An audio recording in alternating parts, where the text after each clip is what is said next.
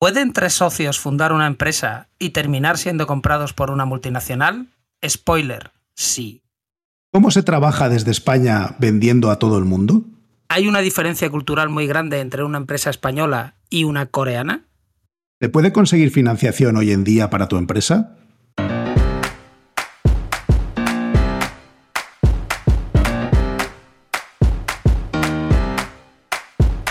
Bienvenidos a Unicode U00D1. El podcast para desarrolladores móviles y no tan móviles patrocinado por MongoDB. Yo soy Diego Freniche. Y yo soy Jorge Ortiz.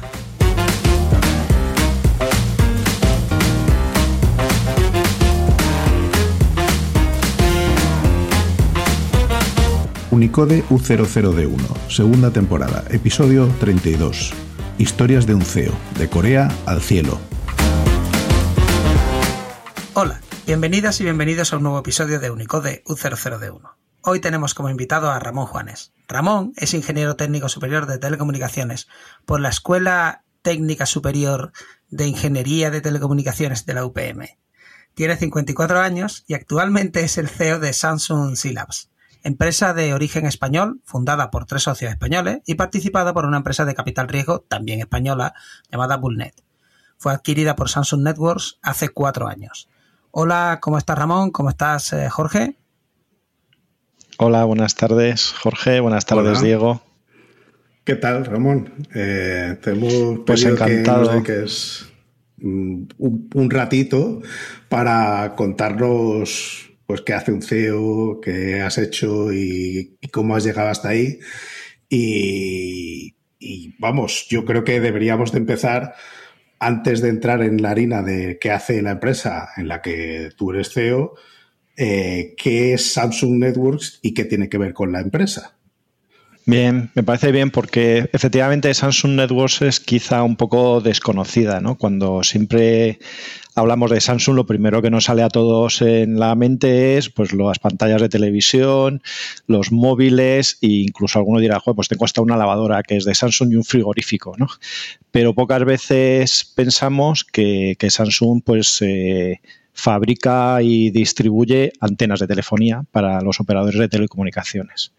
Entonces, bueno, Samsung Networks es eso, es la división dentro de Samsung Electronics dedicada a fabricar, bueno, a desarrollar, fabricar y distribuir antenas de, antenas de comunicación.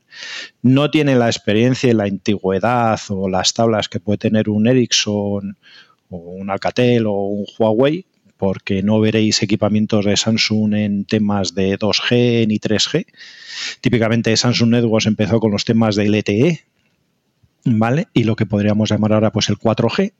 Y pues eh, vio una oportunidad de nicho con todo el tema de, Occidente, de limitar la, penetración de empresas chinas como Huawei, básicamente Huawei, en Estados Unidos y en Europa en 5G, y dijo, uy, fabricante asiático con gran capacidad tecnológico y de distribuir productos en 5G que se puede quedar con, lo que Huawei no pueda, no pueda soportar y no pueda vender por temas, pues por temas políticos en este caso. ¿no? Entonces, Samsung Networks creció fuertemente en los últimos años con la idea de penetrar en el mundo 5G desde su base de, de 4G. ¿vale? Eso es Samsung Networks. ¿Y qué tiene que ver con vosotros entonces? ¿Qué os lleva a vosotros a formar parte de Samsung Networks? Pues eh, justo ese boom de 5G. Eh, a ver, C-Labs es una empresa que, como decía Diego al comienzo, eh, fue fundada por tres socios españoles y una empresa de capital riesgo española hace ya 10, 12 años. en ese momento, Big Data y en general la manipulación, la gestión y, y al entender la analítica de datos era algo muy incipiente y no se sabía muy bien eh, ni cómo hacerlo ni para qué utilizarlo. Entonces, estos, eh, yo no soy uno de esos socios, por, aclarar del principio, ¿vale? Pero estos, estos eh, magos, de alguna manera, de la parte de, desarrollo y demás, comprendieron que tenían la capacidad de crear una base de datos propietaria y unas herramientas que podían colectar información masiva muy rápidamente y luego producir analítica queries y consultas de manera eficiente contra gran volumen de datos hace ya, pues ya os digo, unos 12, 13 años. Eh, digamos que tenían como un motor muy potente, lo que no sabían es dónde aplicarlo. y en su momento lo que hicieron al, al, obtener dinero para montar una empresa con la empresa de capital riesgo fue determinar que querían ir a las empresas de telecomunicaciones para poderlas eh, ayudar en cuanto a analizar cómo de bien estaban dando el servicio a sus clientes finales. Entonces, básicamente con este motor de analítica de datos se obtenían toda la información que fluye pues, por las antenas de 2G, 3G o por los entornos de la red de, paquetes, de core, de, lo que queráis de IP, se correlaban las sesiones y se podía identificar para determinada línea de cliente, bien de móvil, bien de fijo, eh, si un vídeo, un streaming como el que estamos haciendo ahora mismo nosotros o demás, está llegando a una calidad determinada. Todo eso analizando los datos que se generan dentro de la propia red. Entonces, era una aplicación directa, muy concreta, de una Big Data de hace bastante tiempo, entre comillas, cuando al principio no había las herramientas que ahora son conocidas de Apache y demás, pues eh, una aplicación directa a un campo de negocio muy particular y que tenía una necesidad de entender si de verdad sus, sus servicios se bien o mal. Hace cuatro o cinco años que ocurre, pues que Samsung Networks dice, yo no sé qué tal estoy haciendo el despliegue de mis antenas 4G y 5G en mis clientes. Y he visto que hay aquí una empresa de unos españoles que lo está haciendo para cualquier equipamiento de red, es decir, lo hacíamos para Ericsson, lo hacíamos para en su momento para Huawei y decían, oye, también lo podéis hacer para Samsung. Y yo, claro que lo podemos hacer para Samsung, ¿vale? Lo que pasa es que vuestra penetración en el mercado era más pequeña y quizá pues nos faltaría un poco de, experiencia en cómo implementáis vosotros en las antenas eh, todo lo que, lo que ya conocemos de los otros fabricantes. Ahí, de alguna manera, nosotros empezamos a tener proyectos conjuntos con Samsung de ayudarles a adecuar nuestro software a su, a su entorno nos vieron, vieron el potencial y dijeron, entre comillas, ¿vale? ¿Para qué os vamos a compartir? Eh, tenemos dinero para invertir, mm, os vemos con un potencial muy alto, no solamente por el producto como tal que ya tenéis y que vendéis directamente a los clientes, sino por el potencial humano que tenéis que nos puede ayudar en otros temas de Network Analytics dentro de la propia Samsung Networks. Y acordaron con los dueños eh, comprar el 100% de la, de la compañía y, plantear un plan de transición y de adaptación de lo que somos o de lo que éramos en aquel momento a lo que ahora somos y que de alguna manera se, se identifica porque tenemos el nombre de Samsung delante de lo que antes era Cilabs. Es decir, antes éramos solo Cilabs y desde enero de este año, enero-marzo, pues ahora tenemos el prefijo de Samsung Cilabs. Eso, eso, eso, eso ha sido la unión de caminos entre Samsung Networks y ¿Y qué hace un CEO en, ese puesto? Porque eh, entiendo que tú estabas de CEO antes de, iniciar esa adquisición. No, no estaba. Yo estaba como responsable de los eh, de la entrega de nuestros productos a clientes finales. O sea, yo dentro de C-Labs es uno de los dueños, Joan Reventos, eh, realizaba las funciones de CEO. En ese momento la función de CEO, y ahora lo, vemos un poco la transición de este rol, pues eh, tenía responsabilidad pues, de vender, de generar un margen comercial de los, en las entregas que se hacían, tanto de licencias como de la parte de soporte, como de los servicios profesionales que vendíamos. Típicamente éramos una empresa de software pura y dura. Nuestro objetivo era vender licencias. Entonces, como CEO en ese momento, Joan, su objetivo era sacarle rentabilidad de una empresa de software. Cuantas más licencias, más aseguramos en un futuro pues el valor de, los ingresos por mantenimiento, de los soportes de esas licencias y buscábamos acuerdos de, con empresas integradoras para que conocieran nuestro producto y de alguna manera llevaran nuestro producto a las empresas de telecomunicaciones, porque, a ver, aunque somos, teníamos ámbito y cobertura mundial, solo tenemos oficinas en España, en, en Barcelona y en Madrid, Hubo un tiempo que también teníamos oficinas en Estados Unidos y en Londres, pero realmente eran oficinas comerciales, pero, nosotros tenemos proyectos en todo el mundo. Es decir, teníamos la mayor parte de los operadores de Malasia tenían nuestra solución, teníamos, teníamos también desplegado en Italia nuestra solución, en Montenegro, Serbia, en Estados Unidos, en Canadá. Entonces, eso lo cubríamos a través de integradores. Y lo que buscamos en su momento, lo que buscaba Joan como CEO en aquel momento, era eh, mejorar nuestro producto y obtener acuerdos con integradores para que nos desplegaran en todo en todas las empresas de telco a nivel mundial. prescriptores, ¿no? Sí, sí, efectivamente. Que es un poco lo que nosotros hacíamos cuando, o lo que yo hacía en mi rol, que luego veremos él, como, como manager de un equipo de, de en Hewlett Packard de, de la, del área de servicios profesionales o integración de soluciones. Entonces, ese era el rol de hecho, yo me vine de HP a esta empresa para hacer lo que hacía en HP, pero específicamente con los productos de C-Labs, ayudar a C-Labs a que cuando vendía los productos en, empresas de telecomunicaciones, eh, adecuáramos el producto a las particularidades de la red y los detalles que hay ahí. Vamos a ver, me estás diciendo entonces que vosotros montasteis una empresa de software que estabais ganando dinero vendiendo licencias y no poniendo gente a trabajar, yo qué sé, en la Junta o en un sitio así, eh, subcontratado y tal, y que eso puede funcionar saliendo de España y, luego trabajáis con todo el mundo. Entonces, primera pregunta, eh, ¿os presta atención Samsung porque teníais una idea o porque teníais ya un producto que andaba? Y segundo, ¿cómo se lidia cuando estás eh, trabajando con diferentes países? porque entiendo que las legislaciones, las regulaciones, todo eso pues, tiene que cambiar, no solo en telecomunicaciones, sino desde los impuestos que se pagan hasta dónde se pagan los impuestos. ¿Eso que teníais? ¿Un ejército de abogados ahí detrás? O, o sea, seguro que nos puedes aclarar un poco estas dos cosas.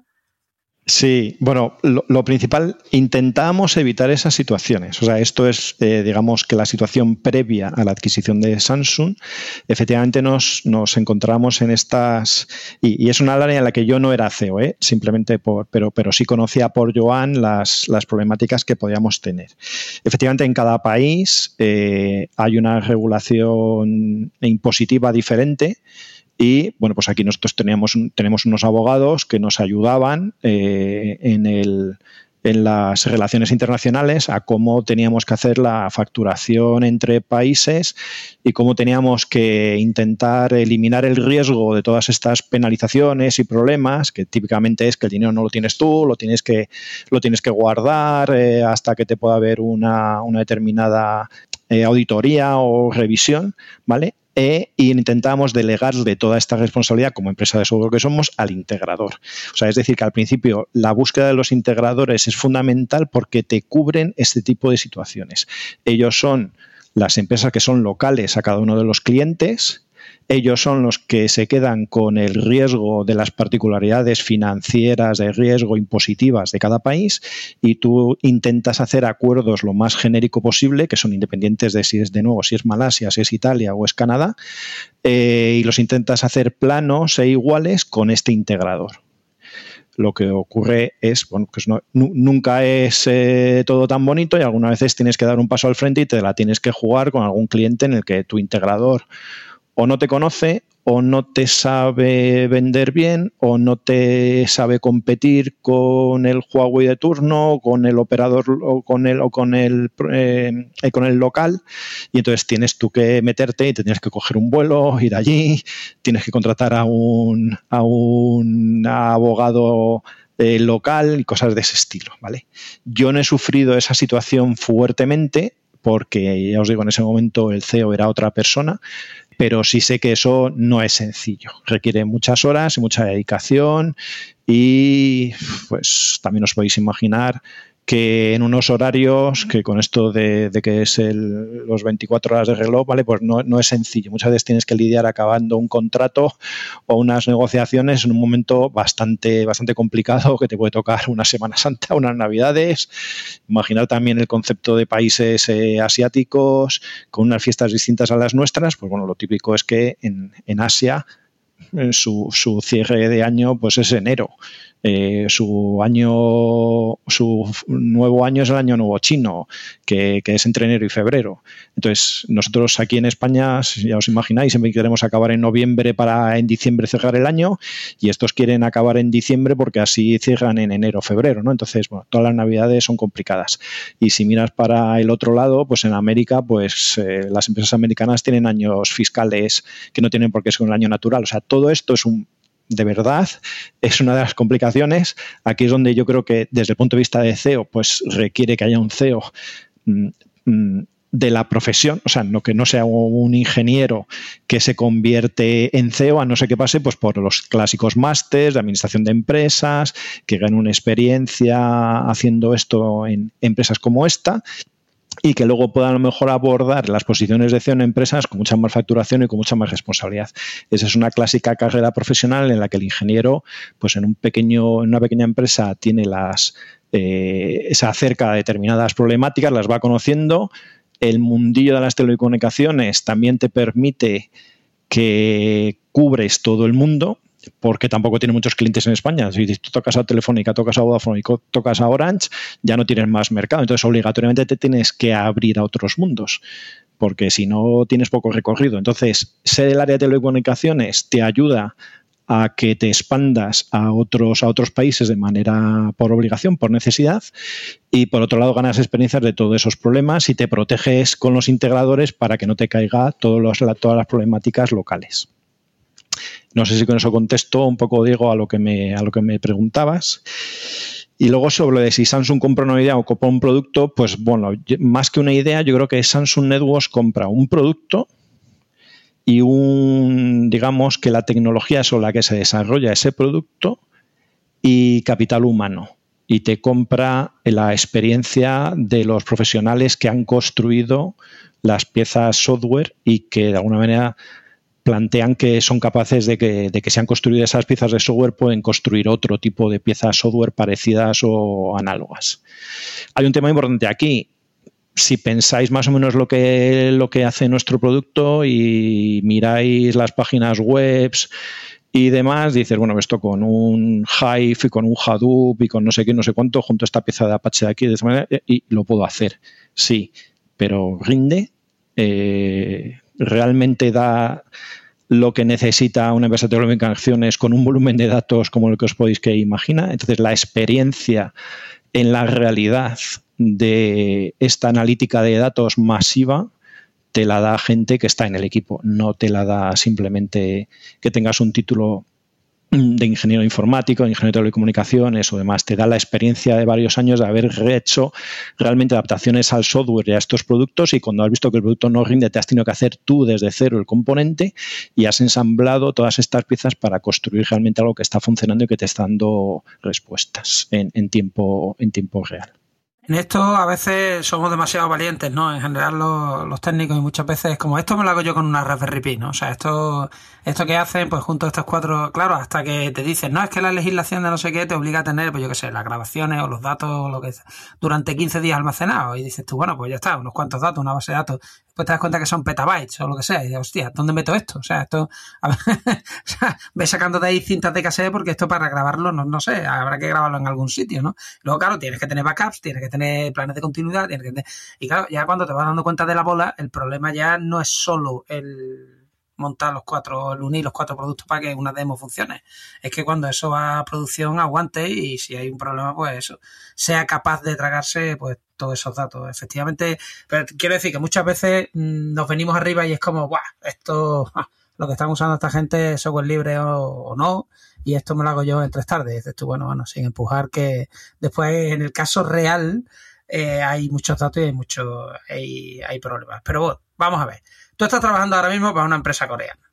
Esto de trabajar para una empresa coreana es porque os gustaba el K-pop o porque, en fin, eh, ¿cómo, ¿cómo, es el trabajar? ¿Vosotros vienen a veros eh, de, Corea? ¿Vais vosotros allí?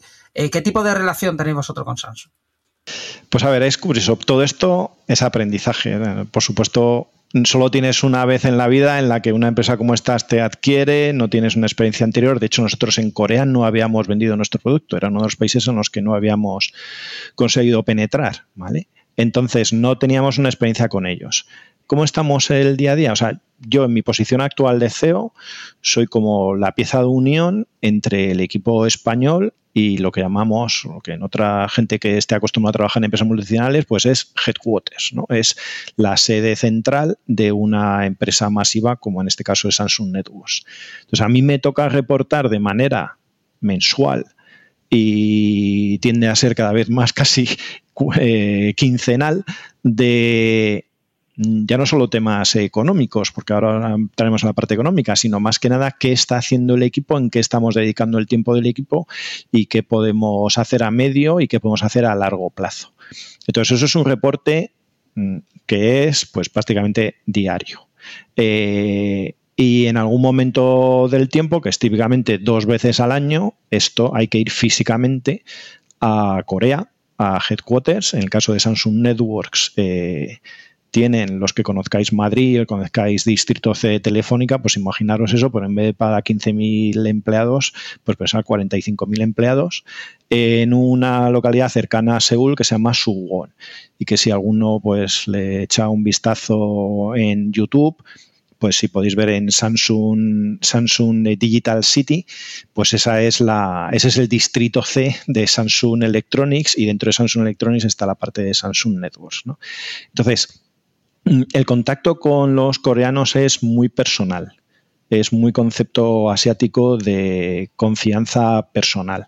Entonces tienes que establecer contactos personales. No, el tema de trabajo remoto lo llevan bastante mal.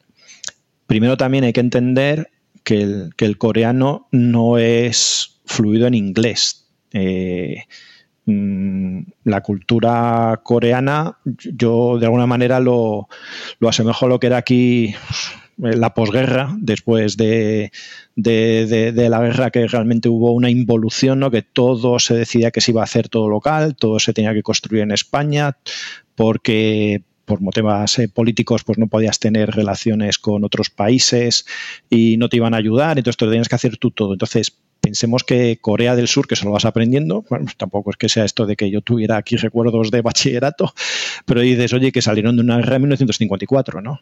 Entonces, yo que sé, como una anécdota os cuento que cuando hablas con los coreanos les preguntas, oye, en coreano, ¿cómo se dice buenos días? Eh, y te dice tarará, no me acuerdo cómo es, ¿vale? Y buenas tardes, lo mismo. Y buenas noches, lo mismo. ¿Vale? Un poco como el chao de los italianos o como se dice en Galicia, chao, ¿no? Oye, ¿y eso por qué? dice, bueno, porque para nosotros esa palabra significa que ya has comido. Y es que nuestros abuelos comían una vez al día. Porque es que la situación de después del 54 en Corea del Sur fue muy complicada. Y entonces la decisión del gobierno coreano fue, me lo voy a hacer yo todo. De hecho, si también miráis, esto es, como también recuerdo un poco cuando, entramos en HP, siempre te contaban la historia de los orígenes de HP y quién era Hewell, quién era Packard, pues estos tienen lo mismo, claro. Entonces te cuentan el origen de Samsung. Samsung empezó pues al estilo de al estilo de Zara. Eh, hacían, hacían tejidos, hacían vestidos para no depender de los japoneses. O sea, Corea del Sur siempre la está dando por saco China por un lado y Japón por otro y después por China trajo a los rusos y Japón trajo un poco a los americanos y también el conflicto Corea del Norte Corea del Sur. Entonces, Corea del Sur básicamente del 50 al 70, 80 se lo hizo todo ellos. Y llega un momento que dicen, trabajando como, como negros, o sea, que es otra de lo que también os voy a contar de la relación con Corea del Sur, ¿no? Trabajan una barbaridad. ¿Por qué? Porque viene una situación comprometida. Entonces, eh, no se fían de un contacto por correo, no utilizan fuertemente el idioma inglés, son todo local, todos sus contactos son locales en coreano y hablan mal inglés y traducen mal inglés. Entonces, el contacto tiene que ser personal, te tienen que ver como en Italia las manos, te tienen que ver cómo gesticulas, cómo hablas. Eso añade contexto a las relaciones y sobre todo a este nivel de, dirigir un equipo de gente y, saber cómo, funciona la organización y cómo te expresas y qué vas a hacer en los meses siguientes con el equipo. ¿vale? Es cierto que los directivos de Samsung ahora, los executives VIPs, presidentes y demás, si los ves, todos se han formado en Estados Unidos. Los equipos técnicos por debajo de vicepresidentes o, jefes de área, a lo mejor estos son los que os digo que no hablan ni papá de inglés o que, se, eh, o que ves que te han hecho una traducción en el email que han utilizado el Google Translator. Pero si es cierto que VPs para arriba, todos se han formado en Stanford o en Beckley o donde sea, o incluso en Londres y demás, y en eso sí puedes hablar con ellos con un inglés fluido y con una mentalidad muy americana pero es solo a estos niveles, ¿vale? Entonces, eh, algunas veces es complicado. Y tienen un concepto de trabajar a cualquier hora, a cualquier, en cualquier disponibilidad, no saben decir que no. Y de alguna manera también os diría que nosotros como europeos les complementamos un poquillo, porque su, su forma de trabajar es muy jerárquica. Si lo ha dicho el jefe, lo ha dicho el jefe, hay que hacerlo, se hace, no lo discuto y Santas Pascuas. Y de repente llegamos nosotros los españoles y decimos, oye, esto que está diciendo es una chorrada, no tiene sentido, ¿cómo vamos a hacer esto aquí? No es que lo ha pedido un cliente, bueno, que lo haya pedido un cliente no tiene, no tiene lógica que lo hagamos y les llama muchísimo la atención. Tenemos que tener cuidado de cómo se lo explicamos. A los equipos técnicos que os digo, se les revuelven las tripas cuando les decimos más o menos no lo voy a hacer. Pero cuando lo escalas a los vicepresidentes que os digo y demás con otra mentalidad, dicen, para esto quiero yo a esta empresa aquí conmigo, porque estos rompen un poco la mecánica del resto de la organización que es súper jerárquica, muy a la japonesa. ¿Vale?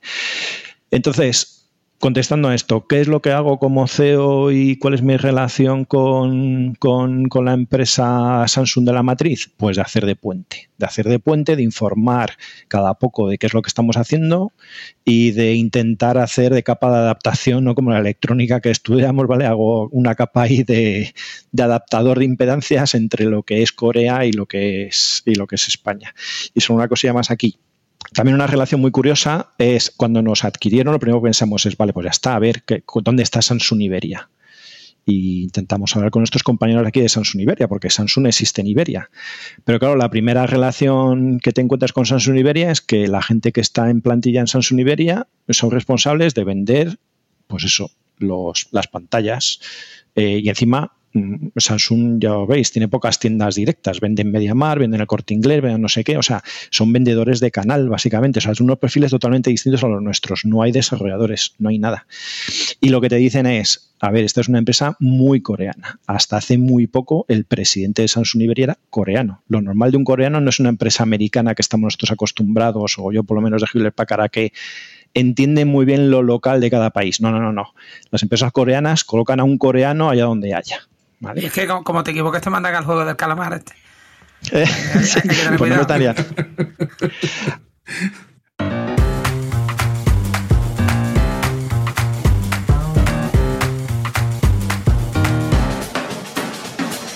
Nos vamos de tour por cinco países de Hispanoamérica que visitaremos en tres semanas. Vamos a estar en Buenos Aires, Montevideo, Santiago de Chile, Bogotá y Ciudad de México donde participaremos en la MongoDB.local Ciudad de México, nuestra conferencia de un día sobre todas las cosas MongoDB. ¿Y sabes que en cada una de estas ciudades haremos talleres sobre cómo escribir apps desde cero, tanto para iOS como para Android, que sincronicen sus datos con MongoDB Aldas utilizando Aldas Device Sync? Pero, Jorge, ¿cómo que desde cero? Sí, sí. Empezarás con una app vacía, crearás tu propio clúster en MongoDB, escribirás el código para crear la interfaz de usuario, te autenticarás con MongoDB, grabarás y mostrarás datos en la aplicación y aprenderás a sincronizar con MongoDB Aldas Device Sync. Pero todo esto seguro que es una presentación o es que se va a escribir código de verdad. Esto es un taller en el que se escribe desde cero una app y es 100% práctico. Esto me interesa mucho. ¿Cómo me apunto? En LinkedIn iremos anunciando los distintos talleres y cómo apuntarte. Oye, ¿y, lo de la conferencia MongoDB Local de Ciudad de México? ¿Puedes adelantarme algo? A ver, esto es una conferencia de un día, en la que participan distintos expertos de nuestra compañía y también clientes, con varios tracks llenos de ponencias técnicas súper interesantes. De hecho, me han filtrado que hay dos ponentes estrellas, que no puedo decir los nombres, pero que están ya en la agenda. Eh, Va a abrir la conferencia Sahir Azam, que es el Chief Product Officer de MongoDB, y nos va a hablar de cómo el futuro se ejecuta en MongoDB. Si quieres atender a esta conferencia, te vamos a dejar un código de descuento solo para ti. CDMX Podcast 50, todo seguido y en mayúscula, que te da un 50% de descuento a la entrada. Lo dicho, van dos ponentes muy buenos, pero tendrás que ir a la agenda para ver cuáles son.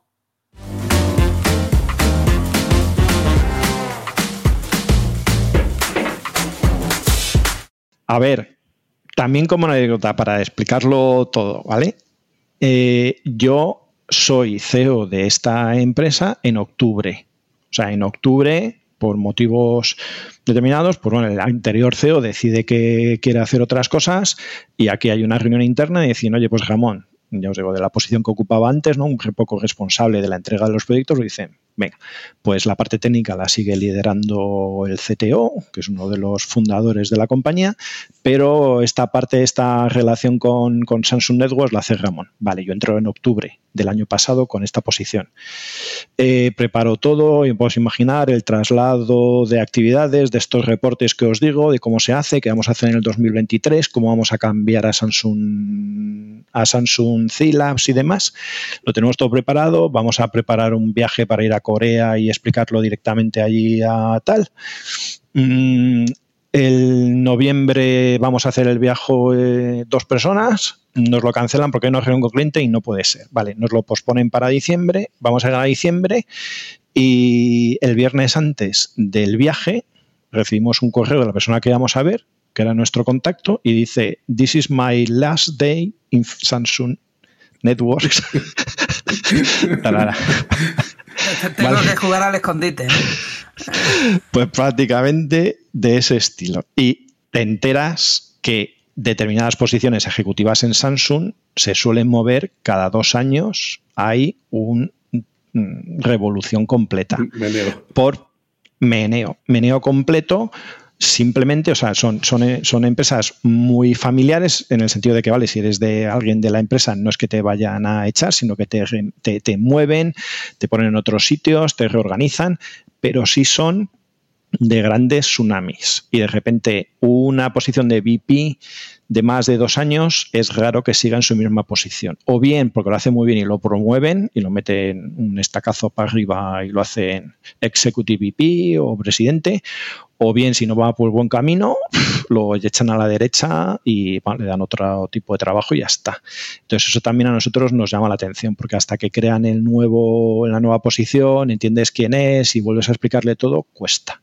Pero esto es una mentalidad también muy, muy de Corea, muy de Corea del Sur, ¿vale? A niveles gerenciales los entiendo que los deben compensar bien y pagar bien, estoy casi seguro, pero también los exigen mucho y los mueven fácilmente de, posición.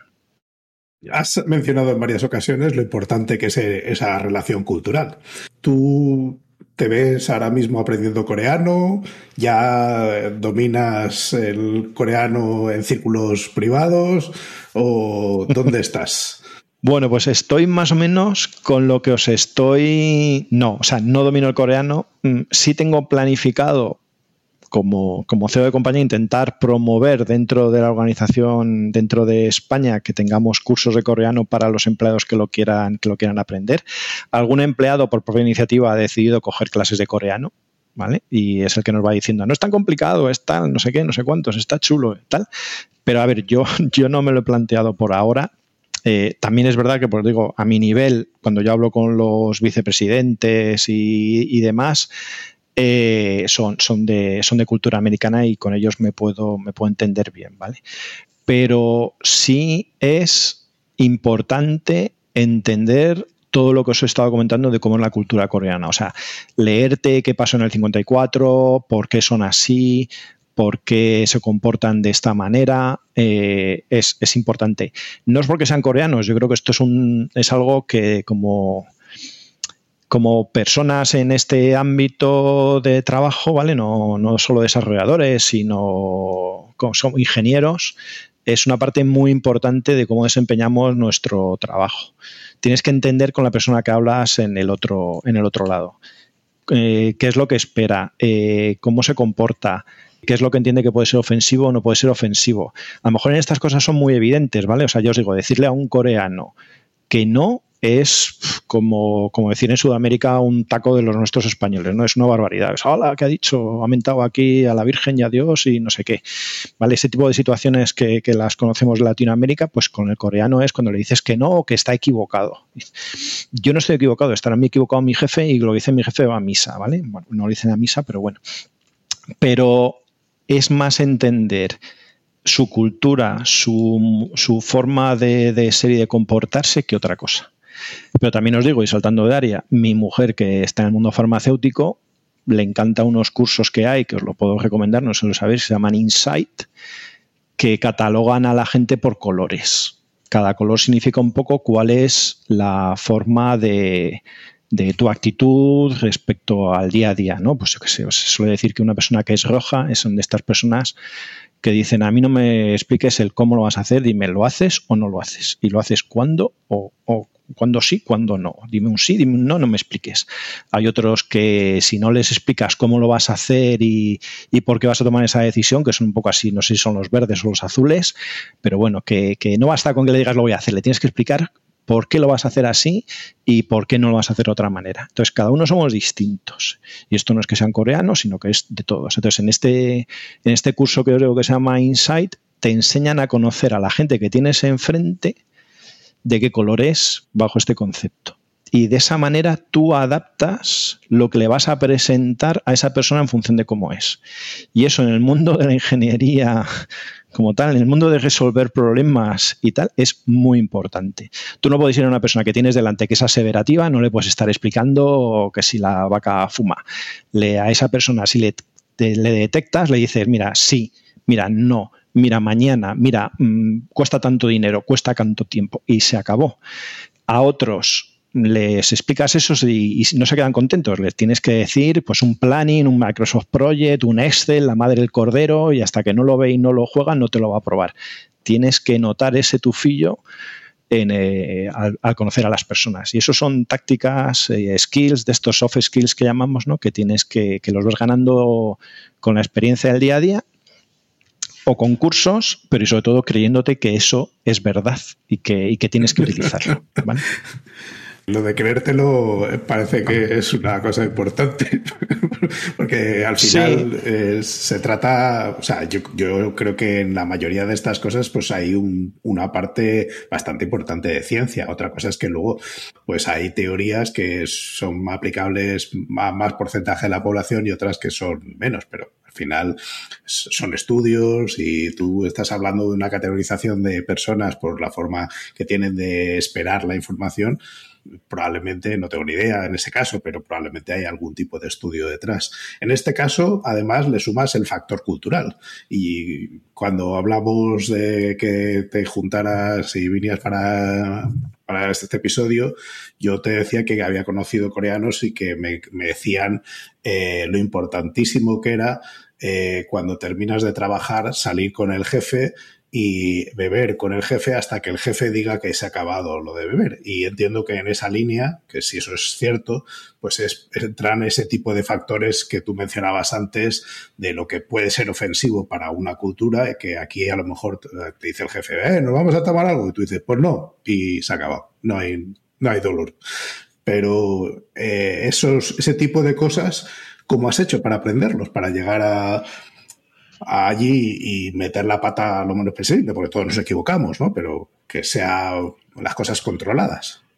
Sí, a ver, es cierto. En, la cultura hay, esto, ahora os lo cuento un par de anécdotas. Eh, lo primero, yo tuve suerte porque ya me avisaron. Mm, o sea, mm, durante las negociaciones de la venta de, de a Samsung Networks, yo no participé, pero sí estuvieron los tres socios fundadores, ya me contaban de este tipo de, particularidades. ¿no? Entonces, de nuevo, aquí lo importante es escuchar.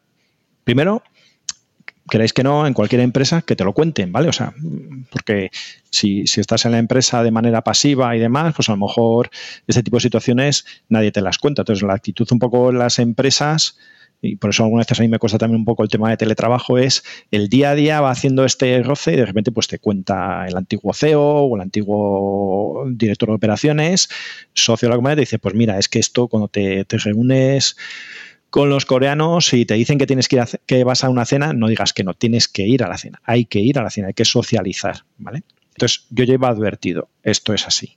Segundo, tengo la suerte de nuevo que al nivel con el que yo me relaciono, como os decía antes, tiene una cultura más abierta, eh, más americana, porque se han formado de nuevo en, en, Occidente.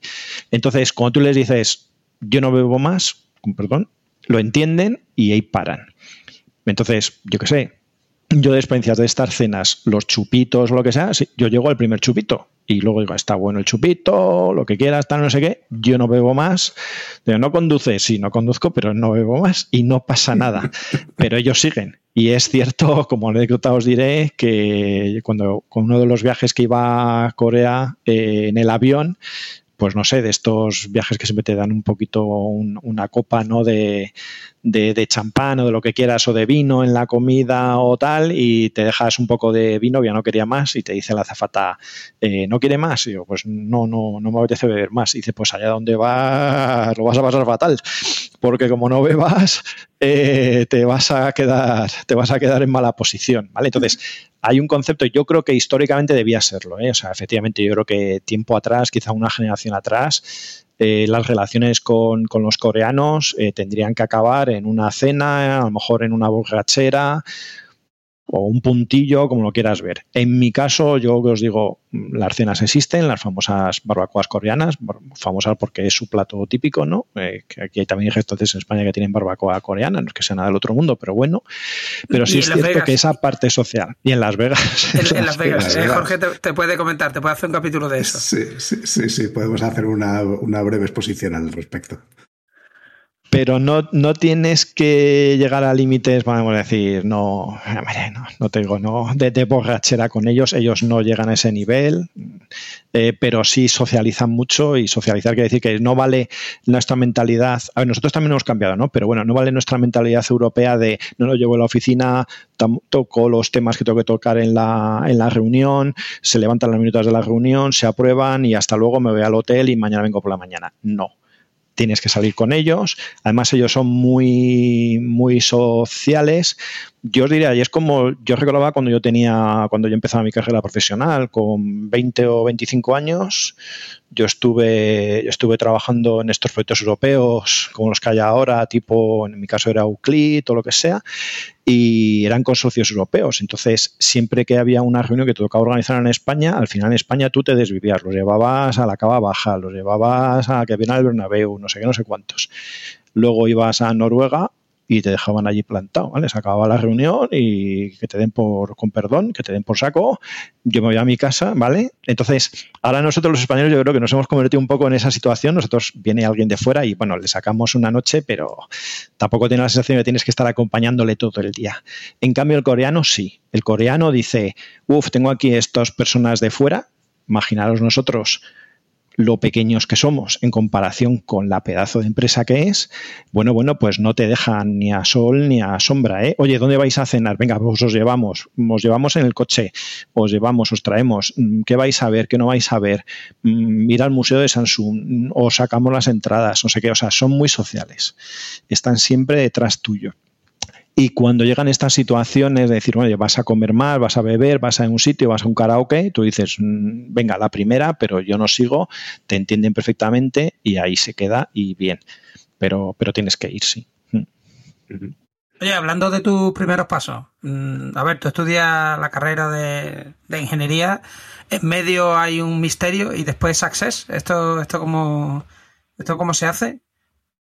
esto se hace, sí, hay, hay mucho, hay mucho en medio. Bueno, pues yo diría, dejándote llevar, ¿no? No, no hay mucho, no, hay mucho de experiencia de trabajo. Yo en mi caso, yo no me considero muy agraciado, llámale técnicamente o, o, de propia de capacidad intelectual, sino que es bueno, que es trabajo tampoco significa que eches muchísimas horas, pero sí que las horas que echas estés centrado ¿no? en, lo, en lo que estás haciendo. Entonces, yo acabé la carrera, en la carrera mm, hice el proyecto fin de carrera y empecé a hacer el doctorado con un catedrático de la escuela.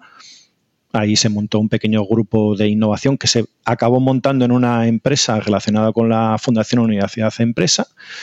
Mm, esto que os digo de proyectos internacionales eh, con, con, alguno de los de la financiación europea, que ya me vino bien para conocer desde, desde el principio otras culturas y otras historias. En esa empresa estuve cinco años. Luego un compañero mío de promoción dejaba HP en, en Madrid, y se iba a su universidad en, en Huelva y me decía, oye, pues me están buscando un sustituto, ¿te quieres venir? Me fui a HP, allí estuve 18 años. En HP hice un poco de todo, siempre en el área de telco, pero por ejemplo tuve cinco años y pasé por el área de SAP. Sin yo saber nada de SAP, pues bueno, pues estuve cinco años de transición por, por cambiar de área, más con temas gerenciales, llevando un equipo, porque yo de SAP no sabía y bueno, el aprendizaje que tienes que tener en SAP pues es complicado que seas un ingeniero de, técnico de soporte o funcional de lo que se llama esa, pero sí sabes llevar un equipo de 100, 100 y pico personas, aunque no sepas del área. Eso te da una experiencia en un entorno como es HP. Y después de HP, pues estos compañeros que eran antiguos compañeros en HP de los inicios que habían montado esta empresa, pues me dijeron, ¿te quieres venir por aquí por hacer esto? Y, dije, y dije que sí. Entonces es un poco una carrera que te, van abriendo, como quien dice lo, clásico, ¿no? Eh, te van abriendo puertas, van pasando trenes, mm, no te lo planteas, te subes al tren y la verdad es que, aunque de currículum podrías decir, bueno, pues he estado en tres empresas, he estado en esta primera que os digo, luego en HP y ahora en Cilas, pero si yo me planteo los tipos de trabajo que he hecho, pues igual cada cuatro años he cambiado de, es como si hubiera cambiado de empresa, porque las empresas como HP, moverte de un área determinada del área de telco, de preventa, a delivery o a innovación o a montar un centro de un centro de excelencia para que te visiten clientes como se montó en, las oficinas de HP en Las Rozas, pues es, es muy distinto, ¿no? Y esas cosas te van nutriendo de experiencia, no es, no es, mucho, no es mucho más. Pues esa, esa es un poco mi vida, que si luego queréis otro día, pues entramos en algunos detalles de, de, partes de ese trozo de vida, ¿no? Yo creo que la más interesante es, es la actual, ¿no? De alguna manera, donde estamos. ¿Y en la actual? ¿Qué fue? O sea, cuando tú estabas ya en ese proceso, eh, hay una parte que no viviste como CEO, pero que sí que eh, estuviste presente, que es cómo se le da el empujón a esa compañía, porque yo entiendo por lo que estabas diciendo que te incorporaste bien al principio, ¿no? O sea, cuando ellos ya tenían la idea montada, pero poco más, ¿no? Sí, efectivamente. O sea, yo cuando me subí a este barco, mm, digamos que el barco flotaba solo. O sea, el barco ya, eh, la empresa ya era sostenible, no necesitaba inversión externa. Lo que vendía ya la, le, mantenía, mantenía, mantenía unos beneficios y podía vivir sola. Es difícil, a ver. Mm, aunque no he estado ahí, sé que, sé que no es fácil y todo cuenta. Eh, la experiencia de los tres socios principales es muy al americano. O sea, no es la primera vez que lo hacen. Ya lo han hecho un par de veces más. Eh, entonces, cuantas más veces has pasado por la situación de, de fundar una empresa, tener una idea de decir dónde busco financiación, qué parte de la financiación me interesa, qué quiero financiar, qué no quiero financiar, esa eh, pues es, algo que, los tres socios fundadores pues bueno han ido nutriéndose poco, poco a poco. ¿no? Yo creo que eso es, es, es, la idea de caerte, levantarte, volverlo a intentar y no parar de intentarlo. O sea, de hecho, que, dos de los socios no estén con, con nosotros ahora no es, no es que no es que, entre comillas, les hayan echado o demás, sino que ellos mismos buscan hacer de nuevo alguna, alguna idea eh, novedosa. Supongo que estarán, no lo sé, porque tampoco estas cosas no se cuentan tan abiertamente, pero no me extrañaría nada que estén pensando en, en, montar alguna nueva idea. Eso, el que lo tiene, lo tiene, gana experiencia y repite y repite. Entonces, yo siempre he estado cerca de este tipo de gentes, ¿vale? Desde mis orígenes en la universidad ya había otra empresa, otra, otro compañero que montó en su momento una empresa y que se la, la empresa la, adquirió Microsoft, eh, entonces fue, fue bastante significativo eh, y eso, bueno, pues lo, lo, ves que lo ha conseguido hacer de una manera, la americana, ¿no? Buscando empresas de capital riesgo de las que hay por palo alto y diciendo simplemente necesito tanto dinero y ya está y de este modelo como fue Cilabs, que fue básicamente alrededor de tenemos nosotros unos años eh, que se lo, gestionaron entre ellos, como eran buenos desarrolladores, el producto, el core bruto lo desarrollan ellos, llegan un momento de madurez que piensan que tienen la idea y lo que deciden es necesito a alguien de fuera que me ayude durante cuatro o cinco años para desarrollar el proyecto sin tener que buscar ventas ni ingresos y que luego yo ya pueda vender y tal. Tener los contactos, moverte y que te digan que sí, presentarlo bien y, y lanzarte algunas veces al río, claro, no hay más pero se puede hacer. Y ya os digo, no hay... no hay secreto, que sale solo. Bueno, sale solo. Evidentemente te tienes, yo por lo que percibo, hay mucha capacidad, o sea, esta, esta gente son, son muy buenos y quizá lo que podría tener de éxito es que entre ellos tres solos pueden salir de manera individual de situaciones de riesgo. O sea, es bueno tener un equipo de confianza con el cual puedes afrontar cualquier cosa y que pertenecen a un core, ¿vale? A lo mejor una persona sola no lo puede hacer, pero yo sé que siempre tienes ahí esos contactos, esos amigos con los cuales dirías, yo con estos voy a muerte. Entonces necesitas tres o cuatro personas que vayan confiadamente juntos, que decidan hacer lo mismo, aunque alguno tenga otro criterio, pero que vayan juntos y que decidan que lo van, que lo van a, que van a empezar y van a acabar y luego ya una vez que se acabe, pues algo tiraba por otro lado. Pero yo creo que eso, eso, eso, es lo, eso es lo principal. Pero que hay empresas españolas que ponen dinero en ti, sí. Que hay empresas, hay CEDETIS y hay planes a los cuales puedes aplicar y hay empresas asesoras que te ayudan a decir cómo puedes pedir un crédito a coste cero y demás, las hay. Eh, ¿Que tienes que ser tú el ingeniero el que lo hagas? No puedes tener una persona en tu equipo que sea el de administración y gestión de empresas, el de tal que, ocupe ese plazo, ¿vale? Muchas veces nosotros pensamos, no, tienes el ingeniero el que haga de todo. No, no, no, también hay amigos que son de derecho, de empresariales y demás. Tienes que buscar ese equilibrio entre todos, cada uno que haga su trabajo. Y a pesar de eso, amigos. A pesar de ese derecho. Y, a pesar de hecho, amigos. Pero siempre has tenido alguna fiesta que ha sido a derecho ahí porque había cervezas y tal y has conocido a alguien. O sea que siempre tienes un amigo que no es de tu profesión. Tienes que abrirte. No puedes tener solamente amigos en tu profesión. Esto, este el mundo empresarial es de, muchas áreas y de muchas facetas. Eso, eso también es un learning que yo creo que es, es importante tener, sí, sí. Bueno, Mm, muy interesante. Muchas gracias. Eh, desde luego, mm, para mí ha sido muy ilustrativo, ¿no?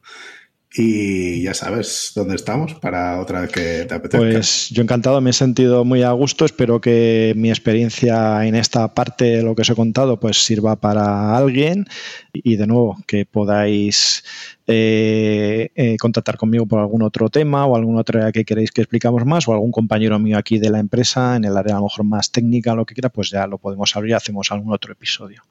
Y, tú nos tienes que contar cómo se decora un despacho esquinero de estos de CEO y lo típico, ¿eh? o sea, cuál es la postura de poner los pies en la mesa, en fin, este tipo de cosas que salen en las películas que después nadie hace porque eso no estás todo el día currando. Pero ya que nos cuente de todos los topicazos que hay del CEO, ¿no? Pues eso, ya ves. ¿cómo, cómo los ejecutas tú, hombre? Ya, ya, ya, vale, vale. Para eso creo que no será tan sexy como, lo que he podido contar de alguna manera, pero bueno, sí, los topicazos, lo de CEO tiene su, tiene su WhatsApp. Mola en la tarjeta, pero en el día a día, ¿qué queréis que os diga? es más trabajo. pues muchas gracias a vosotros, Diego. Bueno, pues nada, muchas gracias. Hasta luego. Hasta luego. Gracias por escucharnos. Si te ha gustado y quieres que podamos crear nuevos episodios, te pedimos que nos ayudes a difundir este podcast. Puedes decírselo a tus compañeros, retuitear cuando anunciemos nuevos episodios, suscribirte para que se descarguen los nuevos episodios automáticamente o, todavía mejor, puedes ponernos una valoración espectacular en tu plataforma de podcasting. Si tienes sugerencias sobre cómo podemos hacerlo mejor, propuestas de invitados o contenidos, ponlo en un tuit mencionando a Diego, arroba de Freniche, o a Jorge, arroba JD Ortiz. Te recomendamos atender a los meetups de Realm. Tienes el enlace en la descripción y si tienes dudas sobre Realm o MongoDB, puedes participar en los foros. Si podemos aportar algo a tu comunidad, estaríamos encantados de atender a vuestros eventos, podcasts, conferencias o meetups. Por último, queremos recomendarte nuestro podcast hermano en inglés, The MongoDB Podcast, presentado por Michael Lynn y en el que se entrevista a desarrolladores, emprendedores y empresas. Lo tienes disponible en las principales plataformas de podcasting. Esto es todo por este episodio de Unicode U00D1 Podcast. Hasta la semana que viene.